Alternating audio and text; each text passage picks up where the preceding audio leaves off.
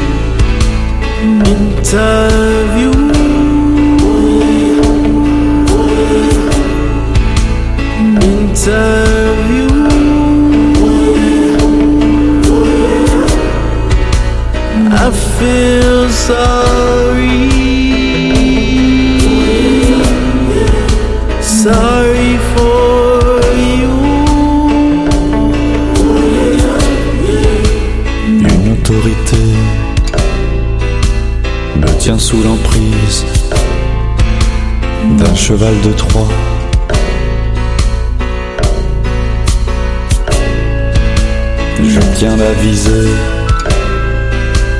d'éminences grises que l'on ne peut voir.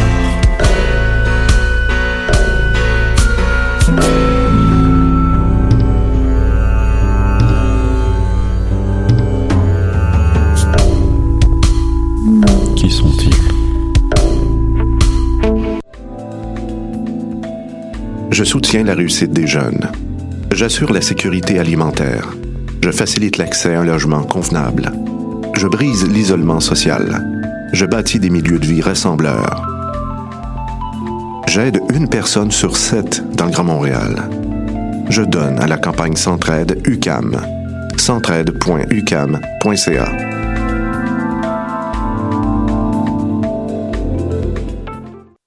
Eh, vous saviez que choc.ca ce n'est pas que du podcast?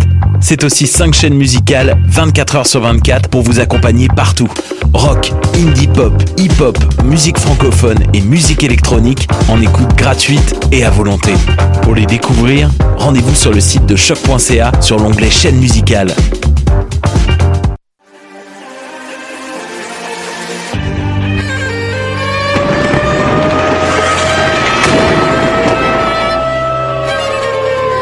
car la guerre est toujours sanction d'un échec.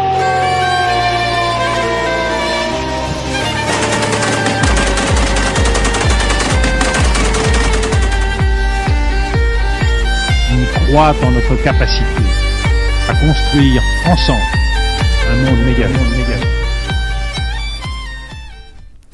Bonjour à vous, chers auditeurs et auditrices. Vous êtes à l'écoute de Plein Feu, votre émission sur les conflits armés dans le monde. Cette semaine, on tente de comprendre la récente escalade qu'a connue le conflit initialement gelé entre l'Arménie et l'Azerbaïdjan. Avant de plonger dans le vif avant de plonger dans le vif du sujet, pardon, on vous rappelle que vous pouvez en tout temps interagir avec nous par l'intermédiaire du Facebook Live de l'émission ou en nous écrivant sur notre page Facebook. Tout d'abord, on souhaite la bienvenue aux nouveaux venus à l'émission, Laurence, Yonis et Florent, qui n'est pas tout de suite en studio pour sa part. Bonjour à vous et on est extrêmement reconnaissante de pouvoir continuer l'émission avec de nouvelles personnes et ce, en dépit de la situation actuelle. On en profite pour glisser un petit mot en l'honneur de nos ex-chroniqueurs et chroniqueuses de la saison passée qui ne reviendront pas, donc Camille, Bernadette et Félix. Ça a vraiment été un réel plaisir de travailler ensemble et d'avoir votre expertise à l'émission. Petit rappel que moi-même, Eliane, serai votre animatrice pour aujourd'hui et vous retrouverez Magali lors de la prochaine émission. La pandémie nous a fait réaliser qu'on prenait la co-animation pour acquise et aujourd'hui, on se rend compte que c'est un luxe et qu'on ne peut pas se le permettre en ce moment dû au nombre de personnes restreintes en studio. Cette semaine, on ne pouvait pas faire autrement que d'aborder les événements historiques qui se déroulent présentement entre l'Arménie et l'Azerbaïdjan, donc au nord du Proche-Orient. Le Haut-Karabakh, une région de l'Azerbaïdjan peuplée d'Arméniens, réclame son indépendance depuis déjà longtemps, mais c'est vraiment il y a deux semaines qu'une guerre y a été déclarée officiellement, soit dimanche le 27 septembre. Depuis, eh bien, on assiste à une escalade de conflits assez inquiétante. C'est Laurence qui nous présenterait l'historique de conflit avec la mise en contexte, mais tout d'abord, on tenait à vous mettre à jour des derniers développements. Vendredi, des mercenaires syriens ont été déployés pour combattre aux côtés de l'Azerbaïdjan. Entre-temps, à Montréal, une manifestation de la communauté arménienne a eu lieu dimanche pour demander au premier ministre Trudeau de dénoncer les violences subies par le peuple arménien. Et puis ce mardi, donc avant-hier, l'Arménie a formellement accusé la Turquie d'avoir provoqué cette guerre. Selon eux, sans l'ingérence du gouvernement turc, bien que des tensions avaient déjà lieu, la situation ne serait pas ce qu'elle est présentement. Cette même journée, l'Arménie s'est dite prête à des pourparlers si l'Azerbaïdjan l'est aussi. Et finalement, du côté canadien, on apprenait mardi que le Canada a cessé l'exportation de licences vers la Turquie après avoir appris que des armements canadiens ont peut-être été utilisés lors des affrontements. Finalement, aujourd'hui même avait lieu la première rencontre de médiation à Genève, mais celle-ci risque fortement d'être bousculée. Bref, c'est un conflit qui certes reprend en force depuis la fin septembre. Aussi, je tiens à dire qu'on veut pas mettre sous silence le génocide arménien qui a eu lieu en 1915 et qui encore aujourd'hui est vivement gravé dans la mémoire des Arméniens et des Arméniennes de partout dans le monde. Mais le conflit dont il est question aujourd'hui, on peut dire qu'il perdure depuis près de 30 ans. Et Laurence, tout d'abord, bonjour à toi, bienvenue à l'émission. Est-ce que tu peux nous expliquer comment tout ça a commencé? Oui, d'abord merci, ça me fait grandement plaisir de collaborer à l'émission pour cette douzième saison. Aussi, avant de commencer, je veux juste apporter une petite précision. Au cours de l'émission, vous allez entendre Haut-Karabakh, Nagorno-Karabakh et République d'Artsakh pour désigner la région en conflit. C'est toute la même chose, c'est seulement des, en fait, des synonymes, des, toute la, ces, ces désignations-là désignent euh, la, le même territoire en conflit, mais la République d'Arsa est le nouveau nom depuis 2017. Donc, pour mettre nos auditeurs et auditrices en contexte, le Haut-Karabakh, la zone de conflit, est un territoire peuplé, peuplé, de près de 150 000 Arméniens, mais qui se situe à l'intérieur des frontières internationalement reconnues de l'Azerbaïdjan. Donc, on a un territoire peuplé d'Arméniens chrétiens dans un pays à majorité musulmane. La guerre entre les deux pays a commencé en 1988, alors que l'URSS est sur le point d'imploser.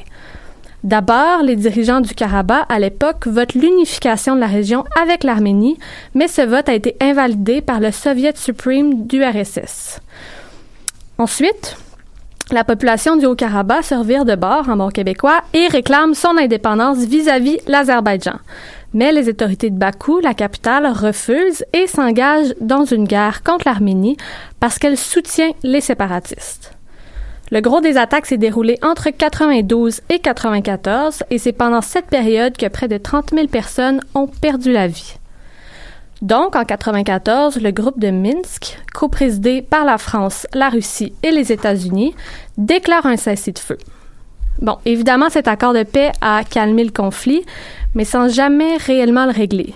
D'ailleurs, on va partager sur notre page Facebook après l'émission une carte qui montre euh, bien que la ligne de cessez-le-feu qui a été tracée en 94 a fait perdre une bonne partie de son territoire à l'Azerbaïdjan. Si je me trompe pas, c'est autour de 13% de son territoire que le pays a perdu. Et euh, je comprends que la région du Haut-Karabakh qui est au centre du conflit, euh, mais est-ce que une population arménienne s'est retrouvée, ben en fait pas est-ce que, mais comment est-ce qu'une population arménienne s'est retrouvée à occuper ce territoire-là de l'Azerbaïdjan? Oui, pour bien comprendre, euh, il faut quand même remonter loin. On, dans les années 20, à l'époque de Staline, les deux pays voisins, l'Arménie et l'Azerbaïdjan, rejoignent l'URSS. C'est à ce moment-là que Staline décide que le territoire du Haut-Karabakh, qui est la zone de conflit actuelle, appartiendra à l'Azerbaïdjan. À la chute de l'URSS en 91, l'Azerbaïdjan déclare son indépendance. Évidemment, la région du Haut-Karabakh, qui a un fort sentiment d'appartenance avec l'Arménie, vote sa séparation de l'Azerbaïdjan et proclame la République du Haut-Karabakh, qu'on appelle maintenant, comme je disais, République d'Artsakh. En passant, la République réunit toutes les caractéristiques juridiques d'un État. Par contre, cette indépendance autoproclamée n'est pas reconnue par aucun État membre de l'ONU.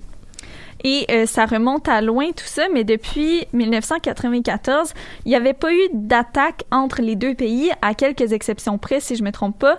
Pourquoi en ce moment il y a une soudaine reprise des attaques? Ben ça, c'est une excellente question pour laquelle il n'y a pas de réponse euh, très claire. Les motivations, elles, on les connaît. Du côté de l'Azerbaïdjan, on tente de reconquérir le territoire perdu lors du cessez-le-feu, alors que du côté des séparatistes du Haut-Karabakh, on essaie de maintenir l'indépendance que les autorités de la capitale, Bakou, leur refusent. Par contre, c'est plus difficile de savoir le pourquoi. Pourquoi il y a des soudaines reprises de violence? En fait, en entrevue, le doctorant en sciences politiques et spécialiste du Caucase, Gaïd Minassian, affirme que le déclenchement des combats à la fin septembre s'explique surtout par l'alliance de la Turquie avec l'Azerbaïdjan. L'aide militaire turque aurait considérablement augmenté dans les derniers mois avec la présence d'instructeurs turcs chargés de former et de conseiller les militaires de Bakou. C'est probablement des raisons pourquoi, comme on le disait plus tôt, l'Arménie a récemment accusé vraiment la Turquie d'avoir provoqué cette guerre-là. Euh, mais maintenant, j'aimerais savoir, c'est quoi la, réponse de la communauté internationale aux plus récents affrontements? Ben, la seule réponse, euh, ben, la seule prise de position claire, en fait, vient de l'Arménie, qui, de fait, n'est pas directement impliquée dans le conflit qui oppose l'Azerbaïdjan et la République d'Artsakh. Mais l'Arménie, qui soutient haut et fort la population majoritairement arménienne, a donc pris la, la position la plus claire. Pour ce qui est du reste de la communauté internationale, les principaux médiateurs du cessez-le-feu en 94, je le rappelle, la Russie, la France et les États-Unis, ont été plutôt prudents lors des reprises d'attaques à la fin septembre en se contentant d'appeler à une résolution pacifique du conflit, mais sans vraiment euh, prendre position. C'est plus récemment que les trois pays membres du groupe de Minsk ont dénoncé officiellement les attaques de l'Azerbaïdjan dans la République indépendante qui visaient principalement des civils. Merci euh, beaucoup, Laurence, d'avoir su démêler les origines du conflit. Euh, ce conflit-là, il est vraiment loin d'être simple. Puis je pense que tu as relevé le défi haut la main pour une euh, première participation et première mise en contexte. Euh, je te souligne vraiment, c'était excellent. Euh, Merci. On passe maintenant au reportage réalisé par Mélodie cette semaine. Mélodie qu'on connaît déjà des saisons précédentes. Donc, Mélodie, tu t'es penchée sur l'implication des acteurs extérieurs dans le conflit. Oui, exactement. Donc, euh, en fait, les deux acteurs sur lesquels il vaut vraiment la peine de s'attarder, ce sont euh, la Turquie et la Russie, évidemment, euh, qui ont beaucoup d'influence dans la région du Caucase.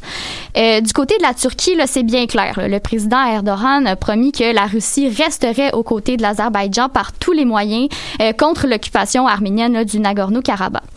Et effectivement, en plus de fournir des armes, des spécialistes militaires, des pilotes de drones, des avions à l'Azerbaïdjan, ben, comme on disait tout à l'heure, on a aussi appris que les Turcs avaient procédé au recrutement de centaines de miliciens syriens pour combattre aux côtés de l'Azerbaïdjan et qu'ils avaient aussi été acheminés au Caucase depuis la mi-septembre, comme quoi les Turcs euh, sont bel et bien en coulisses de ce qui se préparait depuis un très bon moment. D'ailleurs, euh, la position de la Turquie, elle a jamais vraiment changé euh, dans ce conflit depuis ses débuts, euh, il y a plus de 30 ans. Et c'est ce que m'expliquait d'ailleurs euh, Yann Bro, professeur en sciences politiques au Collège militaire royal de Saint-Jean et directeur d'un observatoire euh, sur l'Eurasie, avec lequel j'ai eu la chance de m'entretenir. Euh, il existe encore à ce jour, par exemple, un blocus économique de la part de la Turquie sur l'Arménie, blocus qui date évidemment de la guerre du début des années 90 dont on parlait un peu plus tôt vous comprendrez que quelconque rapprochement là, est pratiquement impensable. Et euh, bon, du côté de la Russie, est-ce que la position elle est aussi claire? En fait, la position de la Russie, elle est assez délicate. Euh, en fait, dans le meilleur des mondes, la Russie, elle aurait eu avantage au statu quo, tout simplement, parce qu'elle a des, des intérêts dans les deux camps. Euh, du côté azéri, pour commencer, on entretient des liens économiques importants depuis 30 ans. Euh, présentement, ce sont des investissements colossaux qu'opère la compagnie russe Lukoil en Azerbaïdjan, d'énormes contrats pétroliers là, ici dont on parle. Toujours du côté azéri, il vaut la peine de se pencher sur les liens qu'entretient la Russie avec la Turquie en tant que telle. D'abord, euh, on peut les considérer comme des puissances rivales sur plusieurs plans. Euh, on peut penser, comme le, me le soulignait d'ailleurs euh, Monsieur Bro, euh, à leur opposition dans la guerre civile en Syrie ou encore en Libye, de réelles guerres par procuration, vous l'aurez compris. D'ailleurs, est-ce qu'une implication de la Russie et de la Turquie dans des camps opposés au Nagorno-Karabakh permettrait de renégocier l'entente conclue en août dernier en Libye? potentiellement, mais ça pourrait être le sujet euh, d'une autre chronique éventuellement.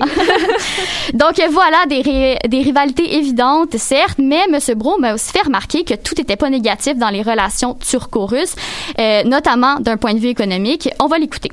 C'est une relation qui est très euh, qui est très tordue, la relation entre les entre la Russie et la Turquie, parce qu'ils ont quand même euh, tous les deux euh, procédé à, un- renforcement important des liens économiques au cours des dernières années avec la finalisation du fameux euh, gazoduc Turkish Stream. Il y a des gros investissements russes pour le développement d'une centrale nucléaire en Turquie. Et tout ça marche très bien. Donc voilà, et ce n'est pas tout. Il y a un réel dialogue qui se poursuit entre les deux puissances. On arrive même à trouver un terrain d'entente sur certains sujets chauds. Euh, Monsieur Bro poursuivait d'ailleurs en évoquant entre autres une collaboration euh, dans les mécanismes de négociation avec l'Iran dernièrement. Donc en bref, là, la relation turco-russe, elle est de plus en plus positive. C'est un autre point là, pour le camp azéri de la part des Russes. Donc, quand tu parles de la possibilité de voir la Russie et la Turquie s'impliquer dans des camps opposés, euh, c'est plutôt l'inverse qui pourrait se produire, étant donné les intérêts russes en Azerbaïdjan, et en Turquie? Ben, euh, pas pour autant. La, Russie, elle a, oui, des liens importants, de grands intérêts euh, en Azerbaïdjan et en Turquie, mais elle est aussi très, très proche de l'Arménie. Euh, comme me le faisait aussi remarquer M. Bro, on trouve notamment une importante diaspora arménienne dans toutes les grandes villes de Russie et elle exerce beaucoup d'influence dans les plus hautes sphères, parmi les hauts gradés de l'armée et encore jusqu'à la tête de la station télévisée d'État Russia Today qu'on connaît, euh, qu'on connaît potentiellement bien. Euh, L'Arménie, elle a un rôle bien spécial depuis très longtemps pour la Russie et c'est pour ça qu'elle se retrouve donc bien embarrassée. Euh, on va écouter euh, la conclusion de M. Bro à ce sujet. les Russes ne pourraient pas accepter de voir l'armée azérie commettre des crimes graves à l'encontre des Arméniens en restant complètement les bras croisés parce qu'il va avoir les Arméniens jouissent quand même en Russie d'un capital de sympathie euh, beaucoup plus important que euh, les turcophones euh, Donc voilà, il est sûr euh, qu'il pourrait y avoir une grande pression populaire sur Moscou. Ce serait difficile là, pour les Russes de pas euh, apporter un soutien militaire aux Arméniens si tout ça s'intensifie. Donc, on comprend que la Russie est quand même très partagée dans la situation. Ouais, exactement. Puis c'est pour ça qu'elle entend pour l'instant continuer d'agir en tant qu'arbitre. Euh, et c'est pour ça, d'ailleurs, comme on le disait, que via le groupe de Minsk, aux côtés de la France et des États-Unis notamment, et via même le Conseil de sécurité au début de cette semaine, que l'on demande et redemande un cessez-le-feu euh, du côté russe. Et on condamne même dernièrement euh, les attaques euh, azéries. Euh, ce qui est ironique, par contre, c'est que la Russie livre aussi des armes aux deux camps présentement. Donc un cessez-le-feu, mais en approvisionnant les forces des deux côtés, c'est quand même un peu particulier. Fait qu'il n'y a aucun moyen que la Russie tire profit de ce conflit-là s'il perdure. Exactement. La Russie, en ce moment, là, elle est un peu désespérée, puis elle tente de préserver les choses telles qu'elles sont.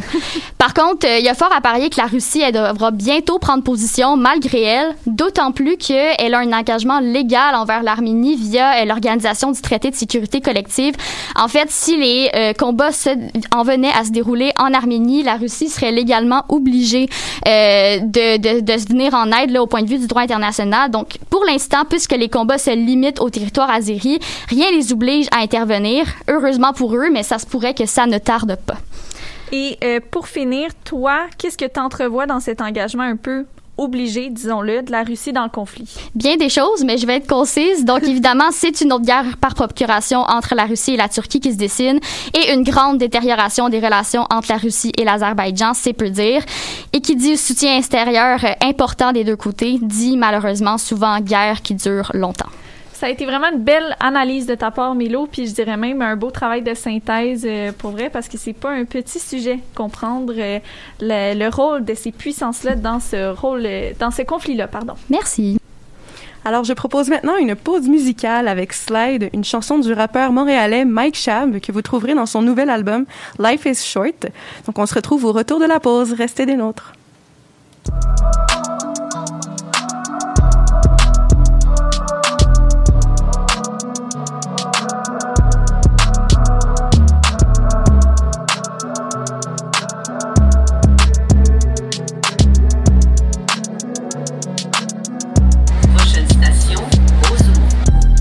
Slide in a foreign whip. I just need a million, a loyal bitch. If you switch up on me, you know that it's over with. I'm in California tryna fornicate. I'm in California tryna fornicate. Smoking on the run, so I meditate. And I got slimes with me like I'm from the A. I think I need an oven mitt the way I get this cake. Sipping on a drink today. I swear I feel like big cause my bitch give me faith. My nigga got the glizzy, yeah, up in the race. I told him take care before you grabbing this Drake. I ain't sipping on drink today. Still rolling with a beeper like I'm back in the 80s. I grew up down bad, man, just look at what it made me. Just look at me and tell that I be getting money late. I ain't sipping on drink today. I feel like big cause my bitch give me faith. My nigga got the glizzy, yeah, up in the race. Told him take care before you grabbing this Drake. I ain't sipping no drink today. Rolling with a but like I'm back in the 80s. I grew up down bad, man, just look at what it made. I, I, I, I ain't tryna talk unless you niggas tryna play in the phone with that bitch got no roof. I feel like I'm glitched the way I'm smoking this booth. She just popped a molly, now she wanna get loose. So these bitches act like they got something to prove. I can't give you no love today. Baby, don't get me wrong, I still got something for you.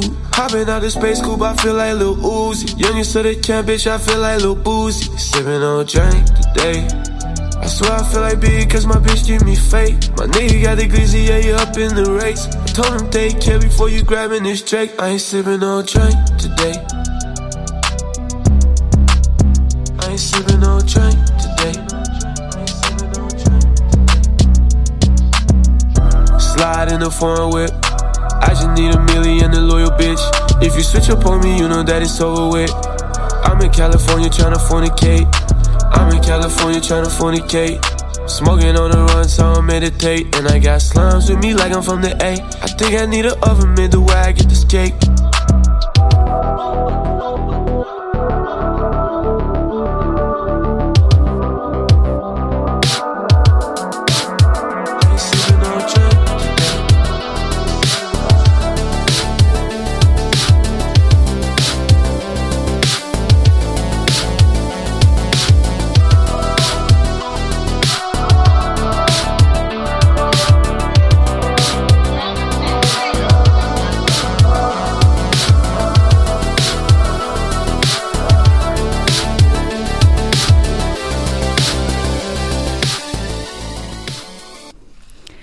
Sommes de retour à plein feu et c'est maintenant le moment de l'émission où nous faisons un petit tour de l'actualité internationale.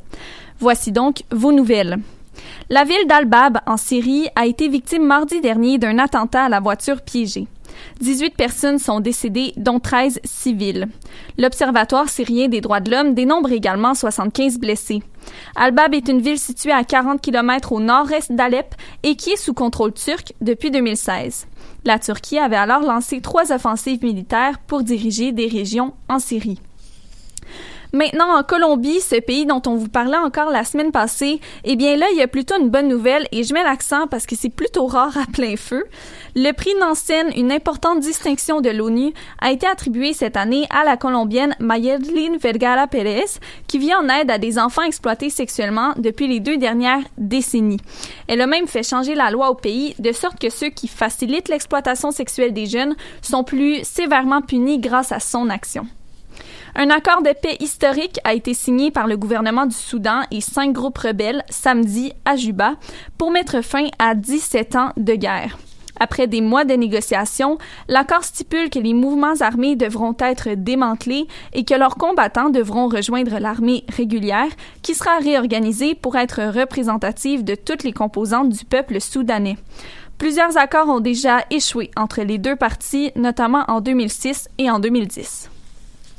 Et finalement, après quelques jours de manifestations dénonçant des fraudes lors des dernières élections parlementaires, le nouveau premier ministre du Kirghizistan, Kubatbek Boronov, a démissionné mardi. Les élections qui avaient lieu dimanche ont été remportées par deux partis proches du président.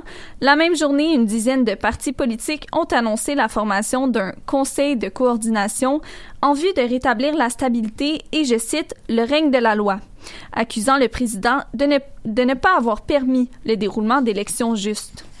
C'est ce qui met fin à vos nouvelles.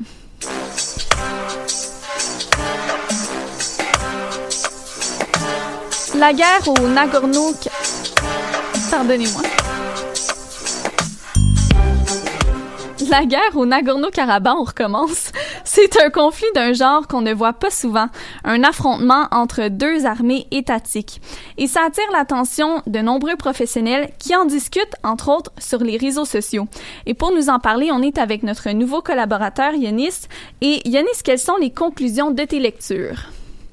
Euh, bonjour Eliane. Alors, concernant le conflit du Naro- conflit du, Haut-Karabakh et de, des académiques, des experts académiques, militaires et autres qui en parlent, eh bien, comme tu l'as dit, c'est un sujet assez, assez, assez rare, qui, un conflit interétatique, comme on n'en voit pas depuis souvent. Euh, alors, depuis l'invasion de la Crimée en 2014, le spectre du conflit étati- interétatique est de retour chez ce pays, ce sujet, dans les organisations de défense occidentales du moins. C'est notamment aux États-Unis avec la National Defense Strategy de 2017, le document fondamental expliquant la stratégie du pays, qui déclare que le monde est dans une compétition de grande puissance, qui potentiellement, qui pourrait potentiellement tourner au conflit armé. Dans ce contexte, euh, ce nouveau conflit pourrait être vu comme un aperçu du futur, des conflits armés. Je suis donc allé sur les réseaux sociaux voir quelles tendances les experts du sujet, enfin les questions de défense c'est-à-dire, prévoient pour les, futurs conflits armés à à partir, à du, conflit au Haut-Karabakh.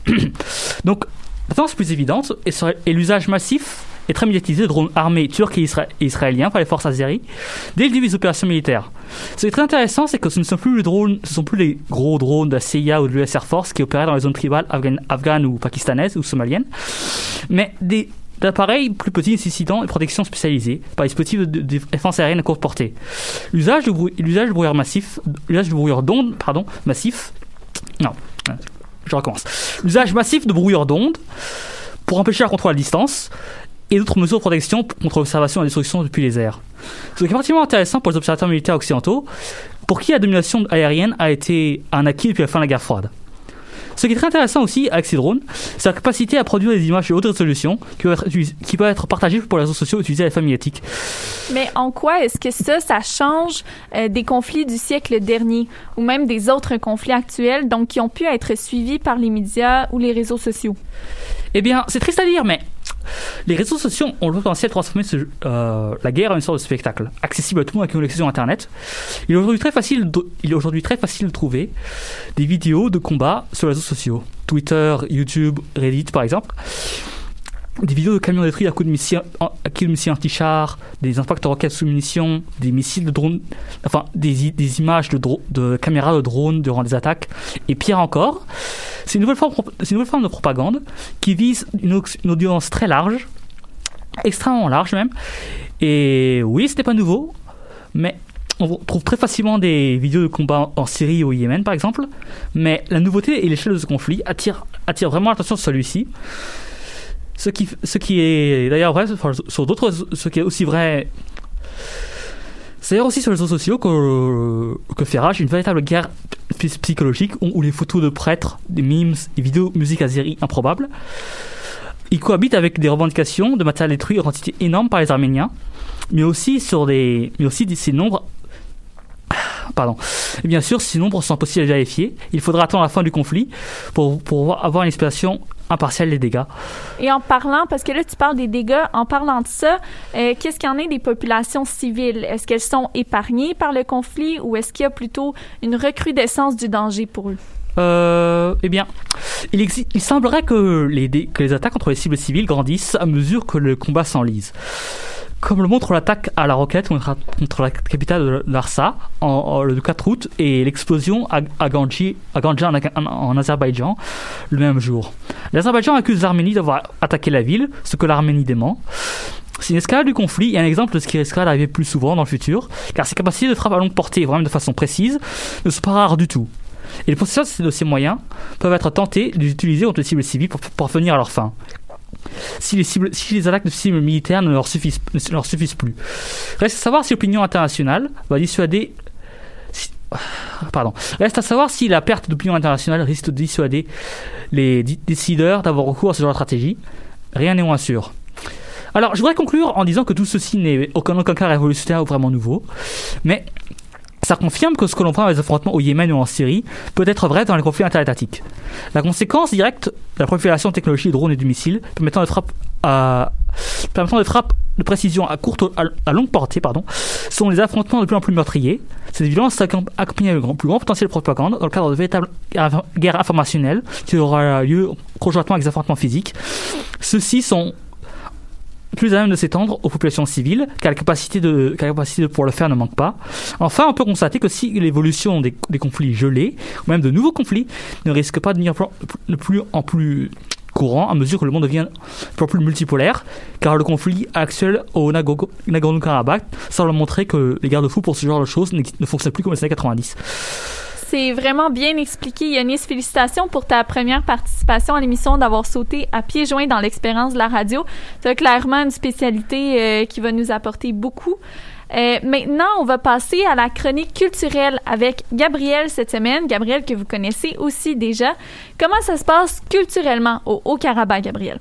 Ben, on a vu jusqu'à maintenant les côtés plus difficiles de la situation, mais sachez qu'aujourd'hui, ben, on parle d'une région qui jusqu'au début septembre, c'était, et je cite en y allant d'une traduction libre, une destination touristique qui se développe rapidement et attire un grand nombre de visiteurs où sont offertes des expériences extraordinaires et fascinantes c'est que culturellement, le Haut-Karabakh, ben, c'est reconnu pour ses sites archéologiques, ses églises médiévales, ses monastères et ses forteresses à l'architecture arménienne. Mais bon, si vous êtes comme moi, un touriste canadien, ben sachez avant d'entreprendre un voyage de découverte en ces contrées lointaines que le territoire est présentement dans une situation assez précaire. On n'en doute pas. Ouais, non, c'est ça. On l'a vu un peu avant. Euh, donc pour le gouvernement canadien, euh, ça pourrait être difficile de vous rapatrier en pleine crise de la COVID-19 dans une république en guerre dans laquelle Voyage Canada déconseille absolument d'aller. Et là, je veux dire déconseille dans le sens de, et je cite encore une fois, il y a beaucoup de mines dans la région du Nagorno-Karabakh, le long de la frontière avec l'Azerbaïdjan elle recèle un grand nombre de mines terrestres et de munitions non explosées. Tu sais, genre, moi, entendre ça, euh, j'irai pas. Mais bon, je vous avertis. Et maintenant, si vous me dites que vous voulez toujours vous y rendre, eh bien, vous serez pas forcément déçus. Le Festival annuel des récoltes, autre traduction libre qui se rapporte à Annual Harvest Festival, commence le 11 octobre prochain à Stepanakert. Ou finalement, peut-être pas. La ville est présentement, comme on l'a déjà vu, bombardée par des frappes aériennes en provenance de l'Azerbaïdjan. Donc pour l'instant, il n'y a aucune déclaration officielle qui mentionne que ça n'aura pas lieu, mais on peut imaginer que ce sera difficile d'organiser un festival et qu'à ce point-là, mais il n'y a plus grand-chose euh, à célébrer. Et c'est compréhensible, je pense, pour tout le monde avec la situation.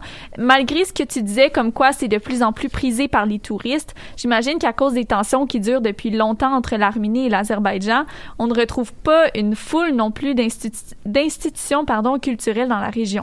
Tout à fait. Et ce qui est dommage avec la recrudescence actuelle des tensions entre les deux pays, ben, c'est qu'il y a euh, un secteur qui écope le plus en ce moment. Ben, c'est pas mal la culture. Hein. À cause de la violence, c'est difficile de tenir des événements culturels. Ainsi, ben, des événements s'organisent, mais on n'arrive pas forcément à produire plus qu'une édition, faute de moyens ou encore à cause de situations comme ce qui se passe actuellement. Un bon exemple de festival qui a pas pu se reproduire cette année, c'est l'Artsac Fest. Euh, qui est créé par l'artiste Anna Kamé et qui se déroule normalement durant les premières semaines d'octobre dans la capitale Stepanakert. Donc, lors, de la première édition, la thématique, c'était justement le conflit qui subsiste entre l'Arménie et l'Azerbaïdjan depuis 30 ans. il y avait 2000 personnes qui ont participé à l'organisation de l'édition 2018 du festival, qui regroupait des artistes contemporains de l'Arménie et aussi d'une dizaine de pays. Et pour vous donner une idée du besoin criant d'événements culturels artistiques dans cette région du monde, à part le festival de 2018, il n'y a eu que deux autres festivals d'art qui ont eu lieu dans l'Artsakh depuis 2000, si c'est pas même avant ça. Oh, c'est vraiment une statistique euh, qui en démontre beaucoup. Et c'est quel genre d'exposition qu'on pouvait aller voir à l'exposition, bon, de 2018? Ben, je vous dirais que c'était assez varié. Il y avait des programmes de musique, des ateliers ouverts, il y avait euh, des cours donnés par des artistes aux visiteurs et il y avait aussi des installations artistiques à travers le théâtre qui servaient de lieu d'exposition. D'ailleurs, anecdote intéressante à propos du dit théâtre, il avait été abandonné jusqu'à l'organisation de la première édition en 2018. Et la guerre a frappé à un tel point dans la région que non seulement le lieu était abandonné, on avait aussi démantelé la scène du théâtre pour l'utiliser et prendre le bois pour reconstruire certains bâtiments autour de Stepanakert avec ce bois-là. Donc, ça m'amène à vous dire que le festival a failli ne pas avoir lieu, étant donné que les autorités locales ne trouvaient pas que c'était un lieu sécuritaire pour accueillir des gens et des œuvres d'art.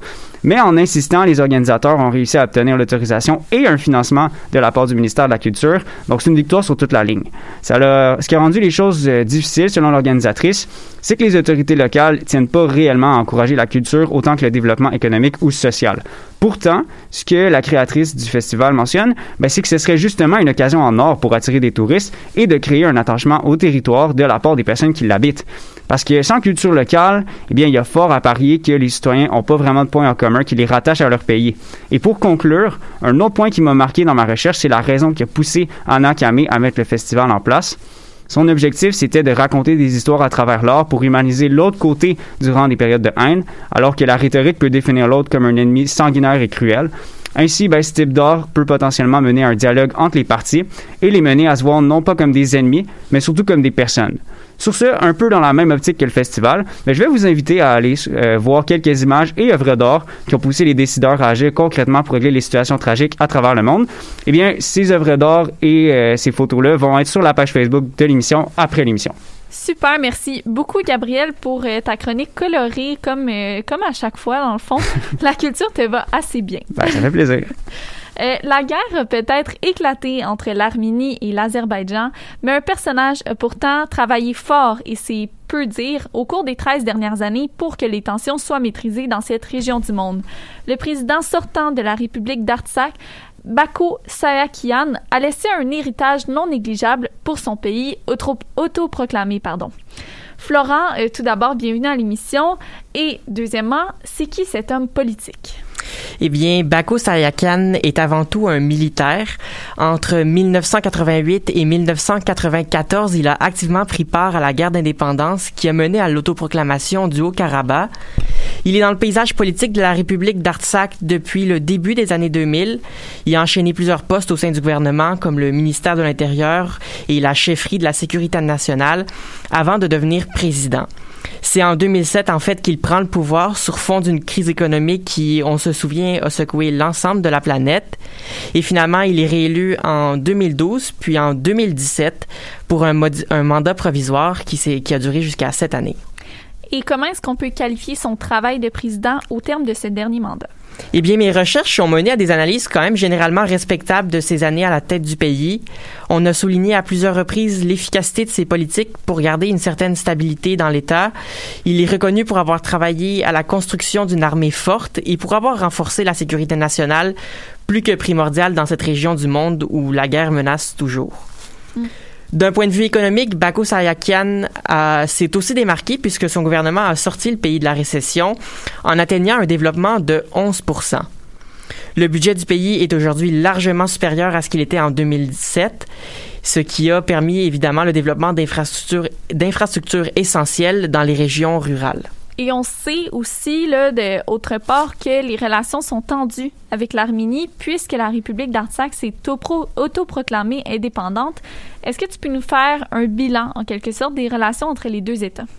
Oui, en fait, euh, le politicien Varam Balayan a affirmé que les politiques souples de Bako Sahakian ont permis de maintenir des relations saines entre les deux États, malgré les risques inévitables de tensions entre, entre les deux pays.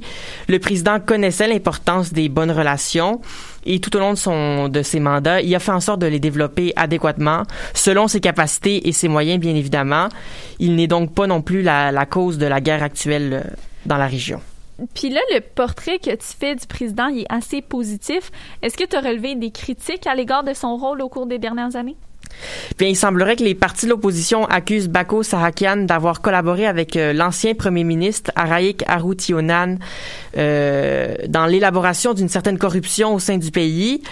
Mais il semble que ces allégations n'ont pas du tout affecté la population plus qu'il faut parce que l'ancien premier ministre Araik Arutionan est en fait le nouveau président de la République d'Artsakh depuis le 21 mai 2020 ce qui est quand même euh, surprenant. Merci beaucoup, Florent, pour ce portrait vraiment détaillé, un zoom sur très réussi, surtout pour une première participation à l'émission. C'est le moment d'une autre courte pause musicale avec le single Avant d'oublier du groupe indie pop québécois Aika. Restez des nôtres pour la discussion de fin d'émission. J'ai posé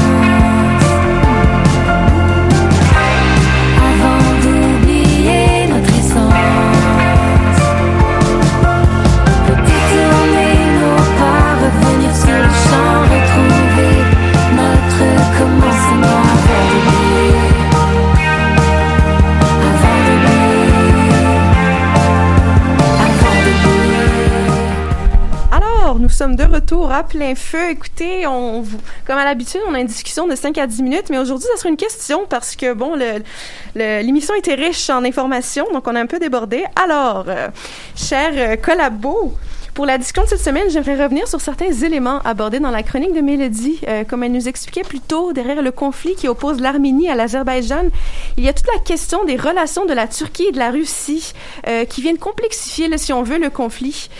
Euh, donc moi, ce que j'aimerais savoir, euh, est-ce que vous craignez une internationalisation de ce conflit? En d'autres mots, est-ce que l'implication de la Turquie pourrait créer cette potentielle internationalisation? Ben, très rapidement, euh, moi, je crois absolument. Le fait qu'il n'y a pas eu d'attaque de cette ampleur depuis 94 et que la Turquie soudainement s'en mêle et puis là, ça vient tout brasser, montre que euh, le- ce nouveau joueur peut créer une internationalisation du conflit.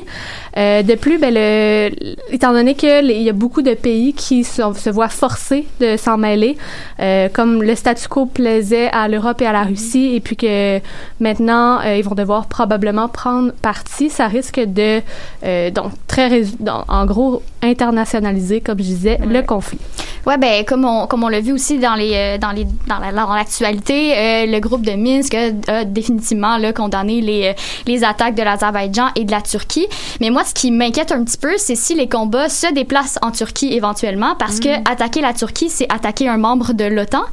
Puis légalement parlant, bon, c'est sûr qu'il y a d'autres intérêts, puis que la, la Turquie c'est pas le groupe, c'est pas le pays le plus influent au sein de l'OTAN, mais euh, il n'en reste pas moins que légalement, en théorie, les membres de l'OTAN devraient là euh, se porter à la défense de la Turquie.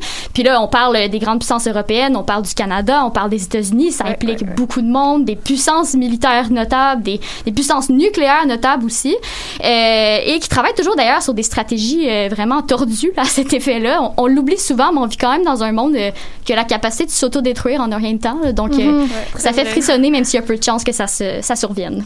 Écoutez, euh, je, je suis triste de dire que c'est... Ah, Yanis, veux-tu un petit 20 secondes Oh, d'intervention? Je veux juste dire c'est- que ça me surprendrait que ça, que ça s'intéresse plus que d'habitude. Ouais. Parce qu'en en fait, on est dans la sphère russe d'influence. Mhm. On peut mieux la sphère russe d'influence. Et quand il y a la sphère turque. Donc, je vois pas d'autres inter- intervenants potentiels. Peut-être. euh, Peut-être que- non, non, personne. Peut-être peut-être peut-être euh, l'Iran ou la, ou la France qui essaie d'intervenir contre la Turquie, mais. Euh, mais je ne vois pas que je ne vois pas d'autres acteurs euh, s'en mêler. Certainement pas les États-Unis en ce moment qui se Oh, non, non, désengagent non, beaucoup de la région, donc ça Ok. c'est sûr que non. On se, on se laisse là-dessus. Quelque chose à méditer. Merci pour votre participation. Merci beaucoup tout le monde d'avoir été des nôtres, euh, autant nos collabos euh, que les auditeurs et auditrices. On espère vous, re- vous avoir éclairé en fait sur la question sur le conflit présentement entre l'Arménie et l'Azerbaïdjan. D'ici là, portez-vous bien et une très bonne journée.